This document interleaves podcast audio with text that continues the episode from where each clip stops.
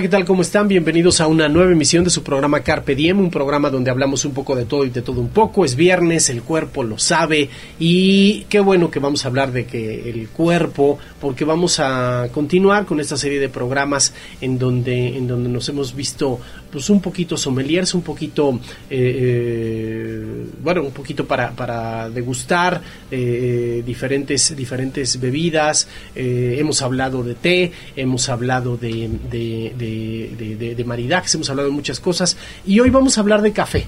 Hoy vamos a hablar de café como una de las bebidas más importantes del mundo también y para ello eh, invité a alguien que, conozco bien y que, que, sabe mucho de esto porque él es barista, este concepto que, que, ahora se maneja, bueno, se maneja en Europa desde hace muchísimos años, pero el concepto de barista que me parece muy interesante es quien nos puede ir guiando sobre esto. Saludo nuevamente en el programa a Alejandro Carreño. ¿Cómo estás, Alex? Hola, ¿qué tal? Muy bien. Gracias por invitarme de nuevo. No, al contrario, al contrario.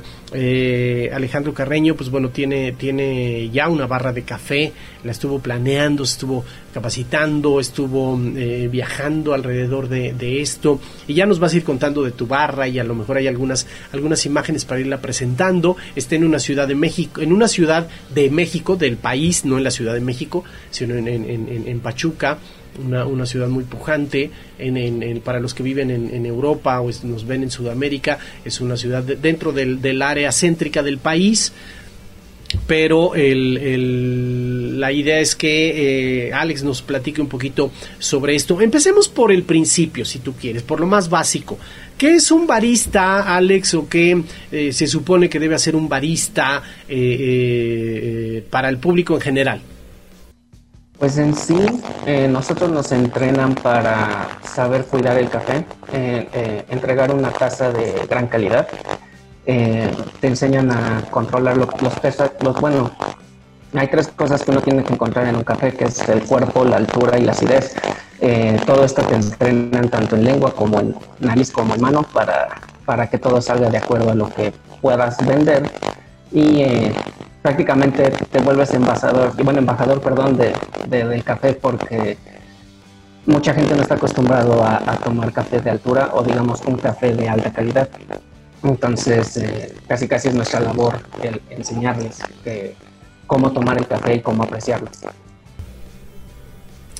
A ver, Alex, ya, ya nos estás enseñando un poquito. el, corte que acabamos de ver es porque eh, se arregló el problema técnico del, micrófono de Alex. Alex, nos hablamos del cuerpo, la altura y la acidez. Son los tres elementos. Empecemos por el cuerpo. ¿Cómo guías a alguien que está en tu barra ahí, eh, y cómo, lo guías para que se fije en el cuerpo? ¿Qué tiene que ver? Eh, todo se lleva a través del espresso. Este, es dependiendo la cremosidad en la que salga o lo espeso que se vea.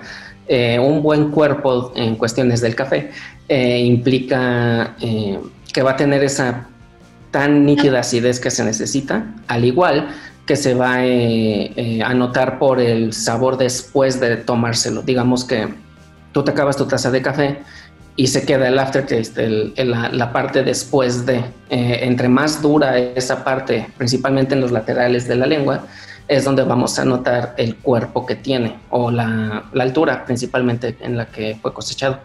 Ok, pero digamos, el cuerpo entonces es, es, una, es una forma de catarlo visualmente, ¿no? O sea, el, el, en el vino yo recuerdo que a la hora de la cata una de las cosas que uno, que uno observa son las piernas, lo que se le llama las piernas o las lágrimas, que es que cuando uno eh, frotaba la copa, bueno, le daba giro a la copa, se quedaba un poquito aquí en una taza de café, ¿cómo lo visualizo? Es tanto visual como táctil, eh, en el sentido del gusto. bueno, vamos a ponerlo así. Si tu espresso se ve un poco más espeso, volvemos a, no, no, tan espeso como el jabón, no tan espeso como ahorita el gel antibacterial. Eh, digamos que se nota en el momento en el que gira un poco el espresso, eh, se ve Sí, o sea, se ve más, este, más espeso. Ya, ¿no? Así es. Y, la cuestión del cuerpo, al final, eh, ya lo puedes catar en tu lengua. Ya en la, vuelvo a insistir, en las partes laterales donde vas a sentir la acidez de tal, es donde vamos a notar que, que el cuerpo estuvo bien hecho de acuerdo a la cosecha. Excelente, excelente cuerpo. Ahora, Altura, sabemos que hay un rango de altura, este, eh, eh, estrictamente altura, altura, zona media, zona baja. Platícanos de eso, en qué, en qué, en qué influye, o cómo lo visual, o cómo se, se percibe si yo llego a pedir una, una, una, una taza de café. Bueno, principalmente la altura se va más por, bueno, nos vamos más por la cosecha y el tipo de grano que quieres. Eh, los, más, los más comunes serían la arábiga, que es el, más usado en cuestiones de café de altura por su, por su, bueno, por su característica acidez, y el robusta, que, es un poco más intenso, pero este crece a alturas más medias, no, no llega a la altura donde puede llegar la arábiga.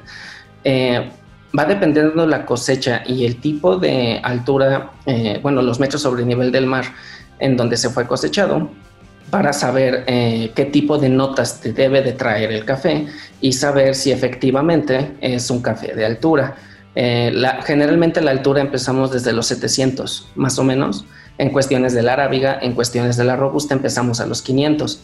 La arábiga, el máximo al que puede llegar en cuestión, digo, perdón, el robusta, que puede llegar hasta 1200, es este, el máximo en cuestiones de altura.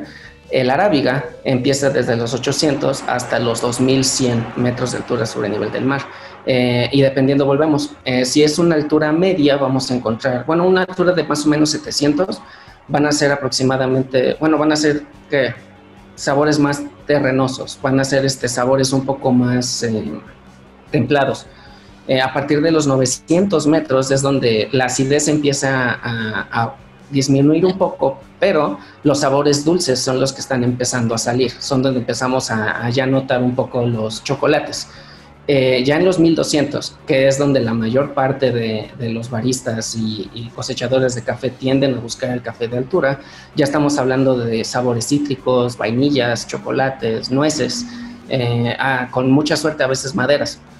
Y sin embargo ya hasta los 1500 para arriba es donde ya encontramos las notas florales, las frutales, eh, donde encontramos bayas, incluso puedes notar hasta vino. Eh, va a depender mucho de en dónde fue cosechado y, el trato que le dieron eh, las personas en, en dicha cosecha. Sí, sí, sí, ya eso está sensacional. Eso, por ejemplo, puede ser una gran herramienta para cuando vas a comprar el café ¿no? Eh, eh, por, por ley en México las bolsas de café deben decir, si es altura debe decirlo, si no lo dice quiere decir que es una mezcla de, de diferentes alturas o que es una altura media o baja. Y hay un concepto muy interesante que yo me encontré que se llama estrictamente altura, que por lo menos en mis tiempos se utilizaba, que eran los que estaban arriba de 1200 y ya te encontrabas eh, eh, cafés de excelente calidad como los que mencionas. Tengo que hacer una pausa, se nos ve rapidísimo el tiempo, pero sí quiero aprovechar los conocimientos de Alex para que nos vaya guiando. Vamos a regresar hablando un poquito de la acidez, este proceso que ya nos adelantabas de Cata, de cómo lo pasamos por la boca, el dejo o el, el after que se comenta, regresando vamos a seguir platicando sobre eso. Estamos platicando del café aquí en Carpe Diem con el experto Alejandro Carreño Mendoza. Regresamos.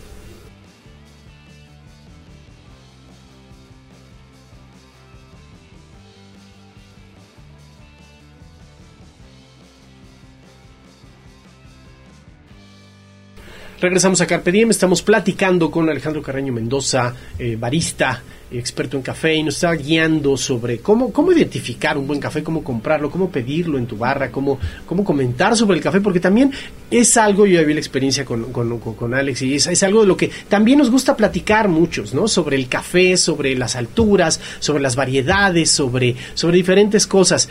Ya nos platicaba sobre la diferencia entre arábiga y robusta. Alex, la acidez. Se habla tanto de la acidez. Hace muchos años, antes de que yo entrara al, asunto del café, uno, probaba un café y dices, no, no, no, pues el café es amargo, ¿no? Pero en realidad el café es ácido. O sea, es un, es un grado de acidez. Esto lo vas entendiendo cuando te metes al asunto del café. ¿Cómo medir, Alex, eh, la, la, acidez en un café? Muy bien. Eh, principalmente ahora, eh, si te dan un café amargo, es un café mal hecho. ese, ese ya es un dato primordial. La acidez se va a caracterizar eh, por los laterales, volvemos. Eh, digamos que, que, tú cuando vas a tomar un café, eh, en, especial un barista, lo primero que te va a decir, si estás interesado en, saber tomar café, te va a ofrecer un espresso. Por lo general, uno sencillo. ¿Para qué? Porque, bueno, ¿Por qué? Principalmente porque el espresso va a tener esta parte eh, sobre el tope que va a ser una crema. Esta crema, eh, un buen espresso va a tener una crema dorada. No va a ser negra, no va a ser blanca, no va a ser café. Tiene que ser doradita. Tiene que ser este, igual, hablamos de que el espresso puede estar más o menos de esta altura. Tu crema debe de estar más o menos así. Tiene que tener una buena espesor. ¿Para qué? para que tú cuando lo pruebas, eh, lo primero que tienes que hacer es dejar que esa crema se pase por toda tu lengua, dejarla en la parte de arriba y pasar el espresso a tus laterales, que sería en esta parte. ¿Para qué? Si tú empiezas a sentir un sabor, ¿cómo decirlo? Ah, sientes como que ahora sí que, que, con el perdón, ahora sí que chupaste limón y sentiste eh, totalmente un, un, trancasísimo en esta parte de acá, implica que tuviste un espresso amargo. Eso es malo. Eso implica que una de dos, o no se hizo bien un press sobre lo que sería tu mineral, o, eh, posiblemente el café ya es viejo. La acidez se va a quedar aquí. Nunca se tiene que ir a otro lado se va a sentir en esta parte lateral de los cachetes, de tus mejillas, eh, la vas a sentir alrededor de toda la lengua. No debe de ser un sabor que te haga hacer el, el ceño fruncido. Se tiene que nada más sentir ligero y empiezas a notar, ahora sí que, que en el momento empiezas a notar esos sabores tal vez de madera, tal vez vainilla, tal vez fruta, va a depender mucho del grano que se use. Sí, sí, sí. Alguno por ahí en alguna cata en la que estuve hace muchos años sabía, sabía un poquito un toque como a tierrita, ¿no? O por lo menos así lo percibía y yo decía, no, no, no, a ver, espérame, esto, esto no. Y me decían, no, sí, o sea, es decir, son, son elementos, no es que tenga tierra el café, son elementos que vienen en el, en el, en el, en el, en el mismo café. Es válido, ¿no? Así es, sí, claro, este, a pesar de que café de altura eh, va a depender mucho del tostado, pero eh, estamos hablando de que si sientes un sabor a tierra, eh, incluso un poco madera, eh, estamos en 700 ya metros, entonces no está mal, o sea, sigue siendo un buen café comparado, digamos, con las marcas solubles. El, café, el café a tierra sigue siendo un excelente café. Mm. Ahora, ya entrando, ya entrando en esto, eh, eh, con estos tres elementos uno puede ir evaluando el café. ¿Cuál es tu opinión, Alex? Quiero hacer aquí un paréntesis. ¿Cuál es tu opinión sobre, digamos, ya todo esto que está alrededor del café, que bueno, es parte de la industria, sobre todo, digamos, de, la cosecha en adelante, ya lo que ves directamente en función de, los preparados, de que quiero café con tales sabores, que quiero este capuchino, mocachino, este moca, eh, eh, esta gran variedad, si, si finalmente los quemamos el café, eh, pues partimos, como tú bien dices, de un expreso, a partir de un expreso se puede preparar un americano quizá, ¿no? Pero, pero bueno, todas estas variedades, ¿cómo, ¿cómo entrarle también? Porque es lo más fácil decir, ay, bueno, pues es que el capuchino es rico, el, el mocachino tiene, tiene otro saborcito, bueno, el moca, que se supone que es cacao y café. Eh, ¿cómo, ves tú esto? ¿Cómo, dame tu opinión de barista ahí. Ah, yo, yo empezaría quitando lo dulce. Eh, desgraciadamente acá, principalmente en México, eh, somos mucho, bueno, muchas personas son de, esta marca soluble muy famosa y siempre con azúcar, siempre, eh, o con algo de crema, con algo de lo que quieras.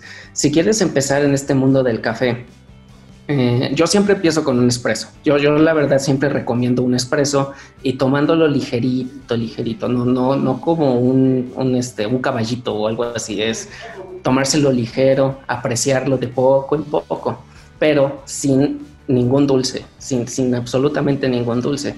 Eh, sin embargo, gracias a, estas nuevas tecnologías y, y, gracias a que muchas personas están viendo que el café, el arte del café ahora es totalmente otro mundo, han creado estos que les llaman los pour-overs, que son eh, métodos principalmente por goteos. Eh, hay uno principal que me gusta mucho usar, principalmente para catear, eh, sería la Chemex. este va a hacer que el café solito se aligere. El, goteo va a ser predominante, pero no tan rápido. y va a hacer que es una, es un prover muy limpio, no, no debe de haber ni siquiera un pedacito de grano ahí adentro. Y lo que vas a sentir es un dulzor sin necesidad de azúcar. Eh, e, este tipo de método yo siempre lo recomiendo principalmente para catar, para saber de dónde viene el café, eh, cómo fue cultivado, los metros, todo lo necesario. Pero sí, yo, yo empezaría eh, con un espresso o con una Chemex, que de hecho sería, ahí la tengo muy lejos, pero sería esa que está ahí. Ah, ok. Ahorita ponemos las imágenes aquí en la pantalla para que, para que la gente se vaya dando, dando cuenta. Llegamos a empezar, empezar por eso. Hace, ahorita que mencionaste este asunto de irlo degustando, ¿no? A mí me tocó, por ejemplo, en algunos, en algunos lugares de Europa que la gente pasaba, tomaba su café y plum, vale, vámonos. ¿no? Eh, que, que es algo que sí creo, a pesar de que en México nos falta mucho en términos de cultura del café, sí creo que en México tenemos un poquito más este proceso de degustarlo, de no beberlo tú lo dijiste bien, como si no fuese, como si fuese un shot de tequila, ¿no? Pum, y vámonos. Sino más bien tendemos a degustarlo, así sea expreso, ¿no? O sea, yo sí me he encontrado, la mayor parte de la gente va despacito, se da su tiempo, eh, em, no sé, ya, ya, ya cuando le entra el asunto de los sabores y de, de, todo esto, vaya, se disfruta desde el mismo aroma, que creo que es algo eh, sensacional y que se me pasó, eh, quizá debió haber sido el primer punto, ¿no? Por preguntarte, el, el, el, desde el aroma, el aroma ya te va envolviendo. No se diga cuando, cuando se, se, se, se, muele, que es ahí cuando despierta muchísimo. Quiero tocar rápidamente un punto, un punto que me parece también muy importante. Tú como barista sé que eh, tú estás y mueles café, ¿no? Y, sé también que el tostado y el molido también tienen que ver mucho a la hora de que lo preparas en casa, por ejemplo, ¿no? Eh, tostados, eh, digamos, molidos muy finos, que suelen ser para cafés, pues porque suelten un poquito más, porque el agua al pasar por el grano, pues toca, o sea, se lleva las propiedades. Eh, ¿Qué, qué recomiendas, digamos, un tostado medio, un tostado fuerte con un molido medio, fino? ¿Qué sabores dan? Ah, va a depender mucho. En cuestiones de los tostados, eh, sí depende de la persona. Eh, el más popular sería el medio oscuro. Eh, no, necesariamente se necesita un ligero. El ligero, bueno, el tostado claro, perdón. El, tostado claro, yo lo recomiendo mucho más para ya personas que van a catear, en el sentido para saber el, origen del café. El, café, el que es el tostado claro, va a ser como un marrón muy clarito. Eh, no, no va a ser el típico café que generalmente vemos en grano, que generalmente te venden en oscuro. Eh, ese es el que yo recomiendo para baristas, para, aquellos que van a catar. Eh, para la gente, digamos que ya quiere entrar o ya le sabe, nos vamos a los medios o a los medios oscuros. el, medio oscuro yo lo recomiendo más porque va a tener esta, estas notas dulces que la mayor parte de las personas disfrutan este, y te dejan ese sabor como agridulce al final de tomarlo.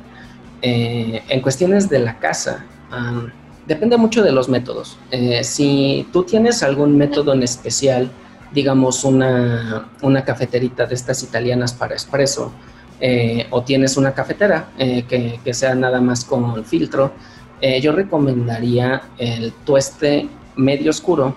si se puede tener un molino en casa, mucho mejor. Eh, para que sea un molido en el momento. Y eh, sí, yo recomendaría ese, el tueste oscuro y un tal vez un granulado que será a unos 7. Eh, generalmente hay un, este, en tus en tus molinos vienen los números. Este, si nos vamos muy finos sobre una tostadora de estas, eh, esto no nos va a ayudar mucho porque, como decía, se van a todos los componentes del café y lo vas a sentir granulado sobre tu lengua y es lo que menos queremos cuando estamos tomando café. Entonces, eh, yo les recomendaría un, bueno, un, un, molido medio, entre medio y un poco grueso. Ok, no, me parece muy bien. Tengo que hacer otra pausa, pero regresando vamos a entrarle un poquito a tu negocio, a los detalles de cada uno de, los elementos de tu negocio, para que nos platiques y la gente eh, eh, se entere de, bueno, cómo es una barra de, café y qué elementos debe llevar. Estamos platicando con Alejandro Carreño Mendoza sobre el café, el es barista y experto en todos estos tipos de detalles para que nos vaya guiando sobre este asunto. Estás en Carpe Diem, regresamos en un momento.